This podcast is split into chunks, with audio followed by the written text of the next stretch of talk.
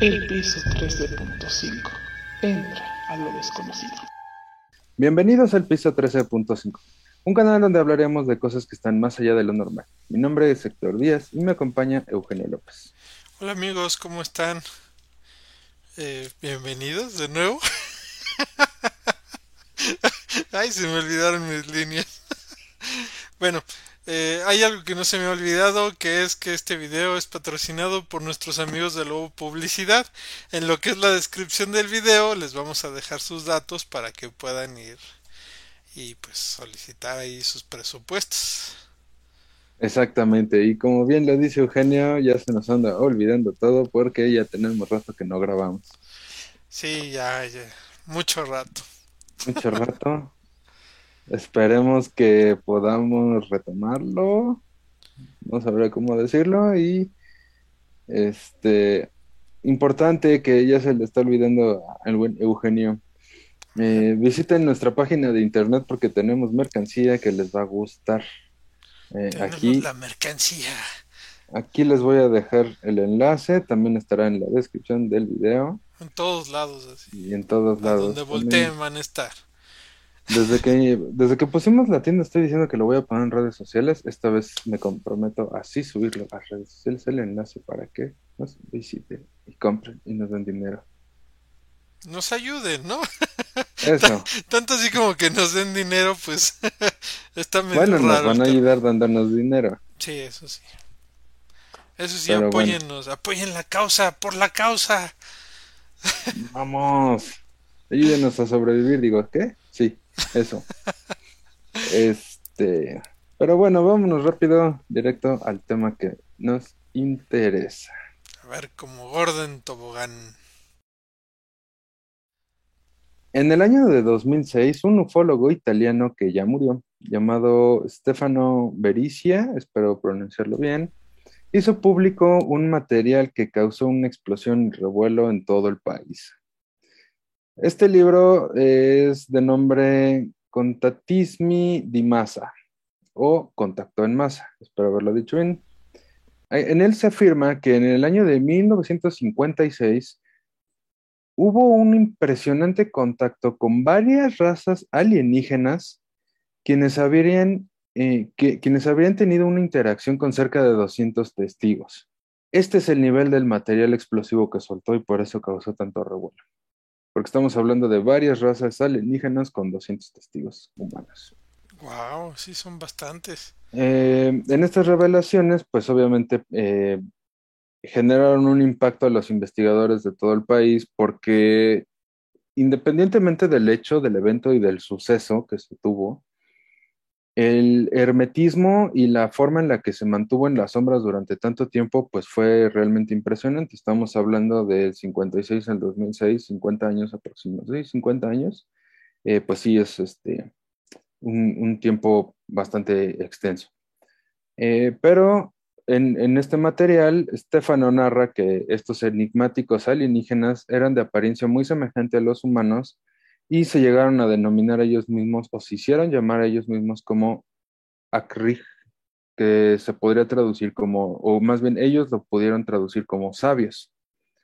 Eh, se presentaron en la sociedad eh, como amigo de los terrestres, de los terráqueos, del ser humano, de los italianos, y eh, al parecer la, la historia de este expediente se extiende hasta 1978 año en que los visitantes abandonaron el planeta eh, y la vida pública. Bueno, ellos dicen que es la vida pública, pero se piensa que es este, eh, que realmente abandonaron el planeta, pasaron al anonimato, es decir, está extraño y es muy llamativo que por la forma en lo que lo menciona, no sé si es una cuestión de falla en la traducción del italiano al español, pero se habla de, de que tuvieron una vida pública pasando al anonimato, es decir, que no sé si estuvieran por las calles como si nada, comprando pan, saludando gente, pero, este, sin embargo, pues este, este tamaño de información provocó que se dividiera en dos bandos. Unos dicen que es un fraude, eh, otros creen que fue real, pero que de alguna forma estuvo manipulado y pues el momento en el que tratan de buscar más respuestas, resulta que se topan con más preguntas. Y bueno, vamos a- al inicio de esta historia, ya que en los años 50 se habla de que tres compañeros aficionados a la arqueología eran encabezados por eh, Bruno se llama Ixia, se llama Sixia, o algo así, se llama, se llama Sisa, este, no se llama Sisa, sino se llama Sisia. Este, Eso sonó raro, ¿eh? sí, pues es que se llama Sisa, ¿no? Eh, se encontraron, síguele. Se encontraron eh, sin proponérselo con unos individuos quienes hicieron eh, algunas preguntas y en un momento dado llegaron a generar una conversación. Les confiaron que ellos eran humanos, pero no terrestres. Ojo aquí. Así comenzó esta comunicación interrumpida desde 1956 hasta 1978. Este grupo de extraterrestres eh, dijo que estaban ocupando una base submarina en el mar Adriático, ahí por, eh, por las costas italianas, en la región de Pescara. No sé si ubiquen, pero pues es Italia, del lado derecho de Sí, Italia. muy conocido. Sí. Este, en una, y esta base estaba a 200 kilómetros, eh, a una profundidad de 20 kilómetros, en donde estaban viviendo cerca de 200 extraterrestres eh, provenientes de distintos eh, planetas y sistemas estelares. Estos alienígenas tenían eh, toda una conformación humana, es decir, físicamente similar, pero con aspectos variados como altura, eh, tecnología muy avanzada, y en esta base guardaban sus naves espaciales que eran eh, básicamente en su mayoría discos voladores, como los conocemos en la, en la tele y en la ciencia ficción de los años. Eso fue, lo, fue parte de lo que causó como dudas de la gente de la época, ¿no? Y así, ay, sí, todos son platillos voladores como en la tele. Pero bueno. Ok. Para el mes de abril del 56, el buen Bruno se encontraba reunido con Giulio y Giancarlo, que eran tres eh, arqueólogos, y estaban muy entusiasmados con un pergamino que descubrió Bruno y al parecer tenía un grabado, tenía grabado el castillo de Rocapía y pues lo estaban, estaban admirando este, este pergamino cuando de pronto un bolígrafo eh, que tenían en la mano se levantó por el aire y se clavó en el pergamino. Eh, lejos de causar una incertidumbre, yo supongo que sí se les llamó la atención, eh, colocaron un papel cerca del bolígrafo y este comenzó a escribir de forma automática. Eh, sin embargo, estaba en la mano de, de-. Bruno. Más o menos solo. Digamos que Bruno lo tenía en su mano y la pluma es la que estaba haciendo los movimientos. Pero Bruno lo tenía, o eso es lo que dice. El ¿no? efecto Ouija. Ajá. Este, sí, precisamente. No lo Eh, estoy moviendo. Mira, aquí es en donde, eh, eh, en donde hay cierta veracidad en esta historia, porque se empezaron a escribir oraciones en italiano, griego y latín. Y eran frases coherentes una con la otra. Eh, si nosotros empezamos a escribir oraciones en tres idiomas distintos, al menos no sé qué, no sé, realmente no sé qué tan fácil sea pasar de un idioma a otro escrito, manteniendo cordura en la, en la redacción. Eh, pero este papel básicamente lo que decía es, ahora les voy a explicar quién soy, de dónde vengo y qué les quiero preguntar.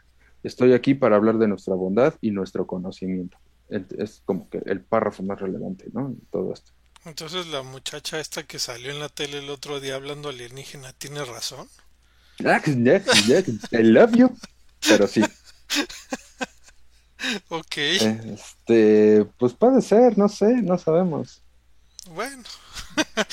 Démosle el beneficio de la duda. Es más, así te la pongo. Hay, eh, eh, hay, hay países en África en donde hablan chistoso y no quiero faltarles el respeto, pero como con tronidos de boca, Ajá, los eso me suena, ajá, eso me suena a un idioma más alienígena que lo que está haciendo esta señora.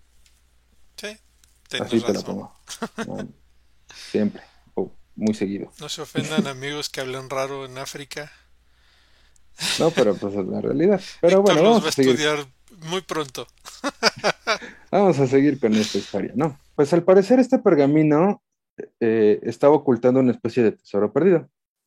Y pues nuestros amigos arqueólogos decidieron ir a una expedición al castillo de Rocapía y buscar, eh, ayudados con este pergamino, pues el, famoso tesoro. El primer día dicen que no reportaron nada distinto, no encontraron nada, aunque eh, empieza a haber como testimonios y comunicados entre ellos de que ah, sienten incomodidad. Es decir, que no estaban tranquilos, se sentían observados por una presencia que no podían ver, básicamente invisible, y en las noches escuchaban una voz que los, que los invitaba a mantener la calma. Se estuvieron por lo menos unos dos o tres días, pero en las noches escuchaban todos una voz eh, que, los, que los trataba de mantener en calma, ¿no? O sea que más que alarmarlos era como paciencia y paz, ¿no? Y de repente, eh, en una de esas noches, anunció que pronto se iba a presentar ante ellos. De, de, la nada y en medio de la oscuridad, una luz brillante empezó a alumbrar una de las paredes del castillo y de esta luz emergieron dos seres, hombres, o lo que puede parecer un hombre, pero dos. El primero era pues de una estatura de casi dos metros y medio y estaba acompañado de otro de un metro veinte aproximadamente. Ellos se presentan como Sunas y Sahu y hablaban perfecto italiano. Y ahí fue donde ellos comenzaron a relatar la historia. Es decir, que se podría entender que pues ellos fueron los que dejaron el pergamino. Y dentro del texto del libro pues se, se narra lo siguiente. Ellos se hacían llamar W56 por ser 56 el año en el que habrían iniciado el contacto y W indicaría la victoria. Pero en realidad su verdadero nombre era Akrig, eh, que en sánscrito se traduce como los sabios. Amcicia, nombre que en italiano significa amistad y con el que se les conoce, identificaba al contacto a la relación que había establecido con la humanidad. Y para ellos la amistad con nosotros eh, con nosotros y entre nosotros eran pilares eh, vitales o importantes. Respondían a un UTI, consejero superior de los W56, o sea que estaban estructurados y organizados por rangos y había un, eh, consejo, un consejo superior.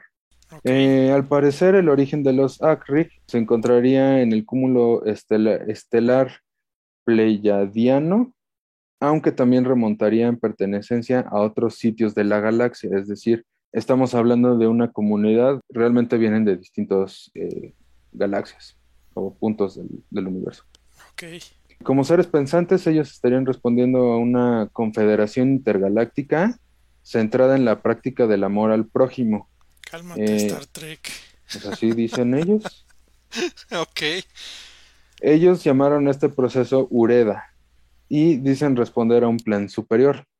Se definen a sí mismos como heraldos del mundo espiritual, cuya función principal es la de intermediar entre este plano y nosotros, o sea que aparte de todo, vienen de otro plano existencial. Otras habilidades ponen a atravesar las dimensiones. Yo supongo que pues, es eh, parte fundamental para viajes tan, tan largos, doblar el universo y viajar entre dimensiones. No lo sé. Pues yo, yo no sé cómo quieran al universo doblado, pero ya lo que hagan después de eso ya no, es, mi problema, ya no quiero saber. Aquí no va a entrar nada de albur. ¿Cómo no? Oh, bueno, no sé tú, pero yo no. No, no, no, yo, yo, yo paso, yo con eso de los agujeros de gusano y el universo doblado. Ya... No, pues no que luego se desdobla y ¿qué haces ahí a la mitad? No, no, no, Yo, yo paso, yo paso. Como paraguas, digo, ¿qué? No, no, me vayas a hacer contar un, chiste aquí, no, no. No, no, conserva, conserva, conserva. Luego me di cuentas. Eh, pero bueno, según un investigador italiano de nombre Jorge Pastore, el buen Bruno fue elegido como el principal a quienes los ACRI agregarían un aparato en el cerebro llamado ANIA. Y a través de este dispositivo electrónico, eh, Bruno sería capaz de aumentar su capacidad cerebral, permitiendo el desarrollo telepático y otra forma de comunicación con ellos. Eh, otros fenómenos eh, parecieran vincular a los ACRI con la antigua magia ocultista practicada en Oriente, como por ejemplo sucesos de teletransportación y materialización de objetos a distancia. También era frecuente la recepción de mensajes a través de ondas radiales. Todo esto con el aparatito que le pusieron en la cabeza. Eh, los ACRI revelaron poseer bases submarinas y subterráneas secretas por todo el planeta, no solamente en el mar Adriático. Eh, en estos refugios establecidos desde hace varios siglos, también mencionaron estar en, y, ah, y también mencionaron estar en conflicto permanente con los contrarios, así los mencionan. Estos fueron descritos como una raza hostil que debido a su excesivo apego hacia el conocimiento científico y fuentes de energía, los eh, se convirtieron en unos seres robóticos y los contrarios son incapaces de expresar cualquier tipo de sentimiento. Los describen como seres fríos en cuanto a las emociones y pueden dominar la mente humana. Su apariencia dicen que es muy temida, descritos como seres calvos y eh, despiden un olor semejante al, alquitrán. Eh, estos a veces son vistos eh, conduciendo autos de color negro, provistos de pequeños agujeros desde donde son arrojados gases letales. Y no sé si te suena similar al mito de los hombres de negro. Ah, lo que te iba a decir, que las películas de hombres de negros tenían toda la razón, pero tiene como más matices, ¿no? Ahí de una serie que se llama Fallen Skies. ¿Y esta serie de qué año es? Híjole, no sé, es... Ay, no sé, no sé de qué año, pero no es tan antigua, ¿no? No, es muy antigua la serie. Entonces, ¿quién está basado en qué? Ah, ¿verdad? No lo sé, no lo sé, Willis. Sí, habría que ver cuál salió primero y ya. Pues este, Porque el libro es de 2006, entonces también se puede interpretar como que... O sea, describe los hechos del 56, pero el libro salió hasta 2006, o los eventos se revelaron hasta 2006, entonces sí te da como pie a pensar que se basó en pues algo que pasó antes de 2006 y... No, sé, de los 90 la serie, es, la serie es como del 2000, 2000 y cacho, más o menos por ahí. Pues podría ser.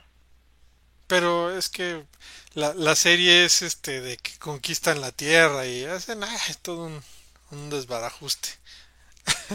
Pues sí, es probable. Pero ellos no doblan al universo. No doblaron nada. Está bien. Cada quien tendrá sus, sus decisiones de cómo doblar y guardar. ¿Cómo doblar y qué doblar? ¿Cómo doblar y qué doblar? sobre todo, dónde acomodarlo. Exactamente, dejémoslo así. Hasta ahí llegamos. Está bien. No nos vayan a bajar el video. ay, ay, ay, Ya nos bajaron uno. Pero bueno. Pues sí.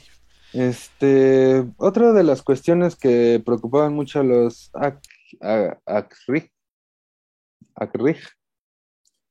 eh, referente a la evolución humana es la, es la utilización del arsenal nuclear, ya que su mal uso puede eh, conducir a la aniquilación terrestre, pues bueno, es algo que ya sabemos.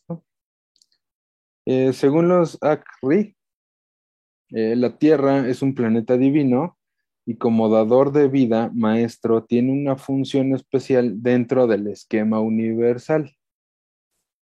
Entonces, Iniciado en 1956, el contacto con los Acri y Bruno como testigo principal se mantuvo durante décadas hasta mediados del 78, cuando los Acri deciden pasar definitivamente a la clandestinidad, como ya los habíamos dicho.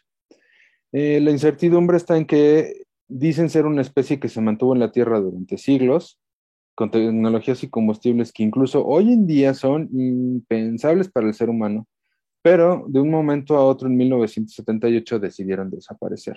Ese es la gran, el gran cuestionamiento que, impulsa a los escépticos de este caso. Son como los humitas, no se dejan ver, pero bien que tuitean. Exactamente. Ahora, un poco de la historia ovni entre, en, en, pues a partir del año, de los años 50, este, son relevantes porque al final de cuentas pues coinciden un poco con las fechas de este, de este evento. En 1954 hubo una ola de avistamientos de manera intensa, sobre todo en la zona de Francia, o bueno, más hacia Francia que Italia. Y eh, a mediados de los 60 salieron fotografías muy impactantes desde España con... Ellos dicen ser, eh, o más bien lo, lo describen como naves del planeta Humo, que orbita la estrella Wolf 424. Al parecer, los humitas habitan este planeta de forma oculta en las bases secretas. Y aquí es en donde se empieza a revelar un poco de las otras razas que, que estaban en los búnkers, ¿no? Para 1978, una ola sin precedentes de avistamientos ovnis en Italia no generó pánico, pero eh, en algunos casos la gente se congregó esperando el, pues, un desem- una especie de desembarco eh, de la cantidad de ovnis que, que estaban, que estaban viendo, ¿no? O sea, ya estaban en un punto en el que, bueno, pues a ver a qué hora aterrizan, ¿no? Ya quiero conocerlos. Y en octubre de ese mismo año hubo un maremoto que azotó la región de Abruzzo. Después de esto vendrían sucesos inexplicables que incluyen muertes, un récord de avistamientos ovnis, tanto en aire como en agua, una locura mediática que aún se está debatiendo de qué tan real o irreal fue, y una de las hipótesis más eh, resistidas es la que implica que Amcicia eh, es el verdadero origen de, eh, de los sucesos que azotaron, pues, el que llegaron a bautizar como el Triángulo del Adriático. En honor al Triángulo de las Bermudas, le pusieron Triángulo Adriático. Ok. Al parecer, desde tiempos eh, muy antiguos, se habla de incidentes en, en esa parte de, del mar Adriático, donde algunos historiadores hablan de observaciones sobre ruedas volantes, así lo describen. Sin duda, un fenómeno sin precedentes fue que pasaron de ver a lo mejor de 12 a 24 ovnis en la zona por mes a cientos para inicios de 1979. ¿A qué me refiero con esto? Que ellos estaban acostumbrados a ver a lo largo del mes, pues, eh, ya para varios ovnis, o lo que nosotros podríamos decir que son varios ovnis, eh, unas cuantas docenas, pero de repente, a inicios del 79, desaparecieron todos. Y justo antes de desaparecer, se hablaban de oleadas de cientos de ovnis, de cientos a miles de ovnis este, en, en, en, vuelos. ¿Te has dado cuenta que a los extraterrestres les gustan los triángulos? Es un número mágico. ¿Por qué no le ponen dodecaedro de la muerte o... Triángulo para los cuatro. Es que soy mejor dodecaedro de la muerte, ¿no? Así como intriga un poquito más, pero bueno, está bien. Dejémoslos con sus triángulos. Deja, dejémoslo en triángulo. Dejémoslo en triángulo porque aquí es en donde esto ya se empieza a volver extraño. Ok. En donde una gran mente inventó algo o realmente pasó algo sin explicación. Uh -huh. Porque los W56, como ya sabíamos, ya les había comentado, tienen una base submarina en el mar Adriático. Y fue ahí sede e inicio de una batalla épica. Los Akrig contra los contrarios. ¿El imperio contra la rebelión? Así de plano. Wow. Eh, ¿Por qué se menciona que a inicios del 79 se vieron cientos de oleadas? Hay dos teorías. La primera, los contrarios llegaron para realizar su, invasión. La segunda es que fue eh, durante la guerra y unos iban atrás de otros. Los Acri pues simplemente trataron de huir.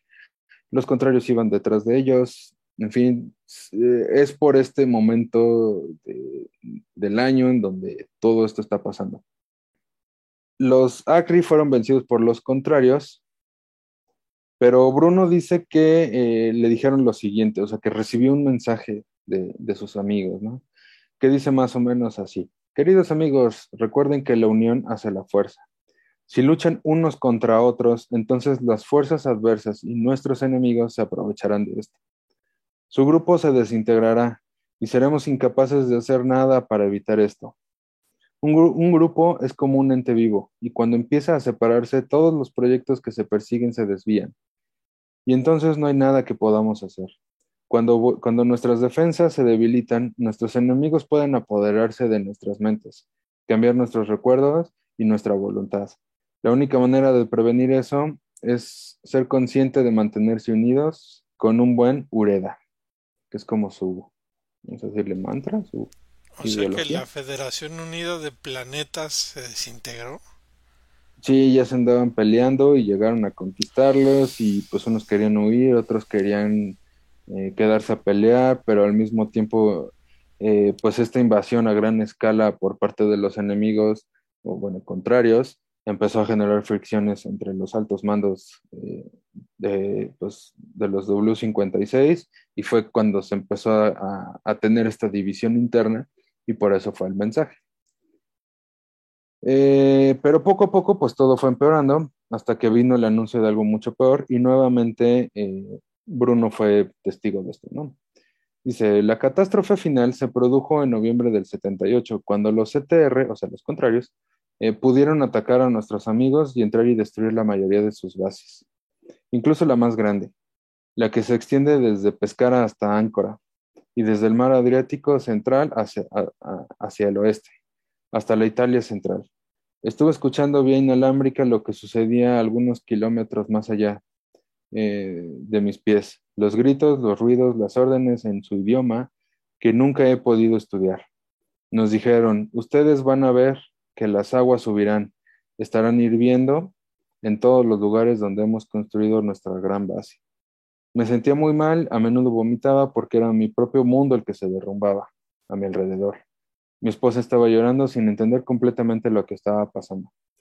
La traducción de todo esto es que eh, Bruno, por medio de su sistema de comunicación que tenía con ellos, me imagino que era una especie de radio por lo que describe, eh, estuvo escuchando todo lo que pasaba durante esta invasión.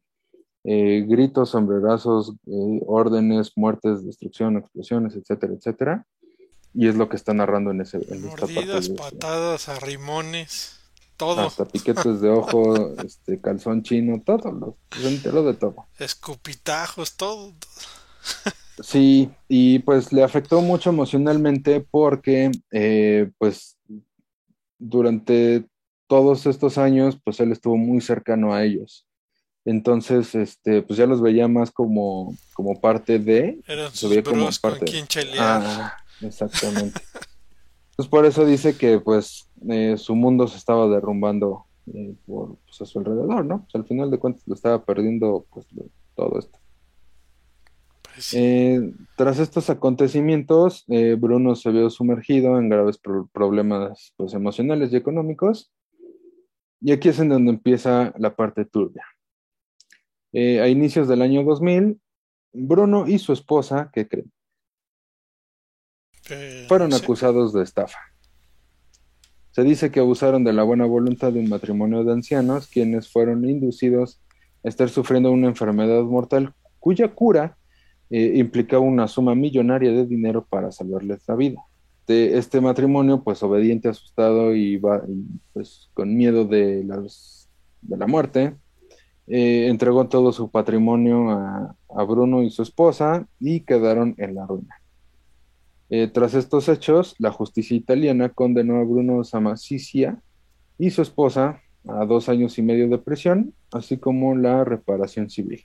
Aún hoy en día se alega que Bruno simplemente fue una víctima sin saber lo que estaba ocurriendo a su alrededor, y aquí es en donde se divide en dos partes. La primera es que lo hizo con, con toda la intención de fastidiarse a estos pobres viejitos, y la segunda es que pues todo fue parte de eh, un lavado de cerebro que alguien le hizo, no se sabe exactamente quién, y por eso nunca se enteró precisamente bien de lo que estaba pasando. Entonces, pues los que se van por ese lado, pues sienten o creen que los contrarios al ganar la guerra y descubrir eh, el implante que tenía Bruno para eh, medios de comunicación, pues lo que les había comentado, eh, lo, lo, modificaron para empezar a probar, pero eso no justifica el hecho de que se hayan ido por algo material cuando es una raza que supuestamente busca la parte científica.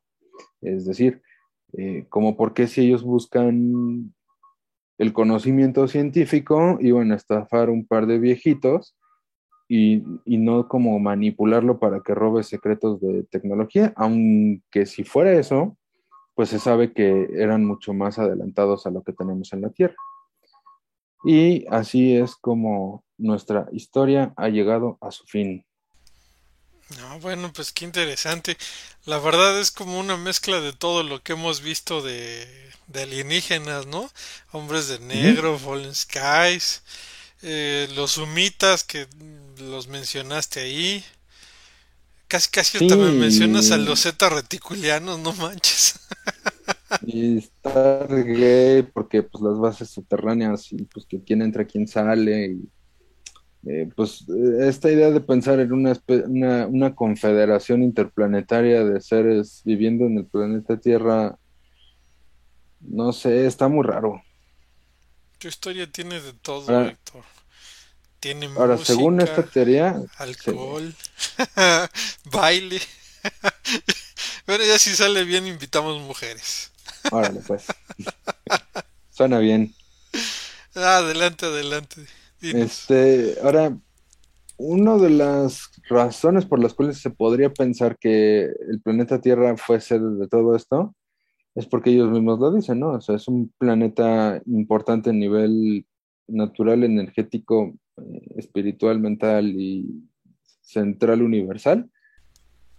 Que por eso, entonces eso nos da a pensar, ¿y si la Tierra realmente es el centro del universo? No, no, no, estás, estás muy mal, Héctor. ¿Qué nunca viste South Park? Es el reality La. Tierra. Tienes toda la razón. Somos un reality el show. tipo traía su transmisor así, no digo, no lo traía como en South Park, allá abajo, pero, pero traía su, su, transmisor en la cabeza. Era el reality Así. La Tierra. Así Esperemos no ser. nos cancelen. Ojalá que no. Pero esta es la historia de Bruno se mesiza, se mincha y se maciza. Y el Bruno contacto- de la maciza. El Bruno se maciza y su contacto con razas alienígenas. No, bueno, pues qué interesante. La verdad sí. Y bueno, todos nuestros amigos, pues una disculpa por, por las leperadas. Espero que, me- eh, que cuando vean esto, pues se rían, lo disfruten y no nos cancelen. Exactamente, no, no reporten el video, por favor. Sí, bueno, bueno, uno, uno hace lo que puede, hace su luchita. Totalmente. Pero bueno, Pues sí.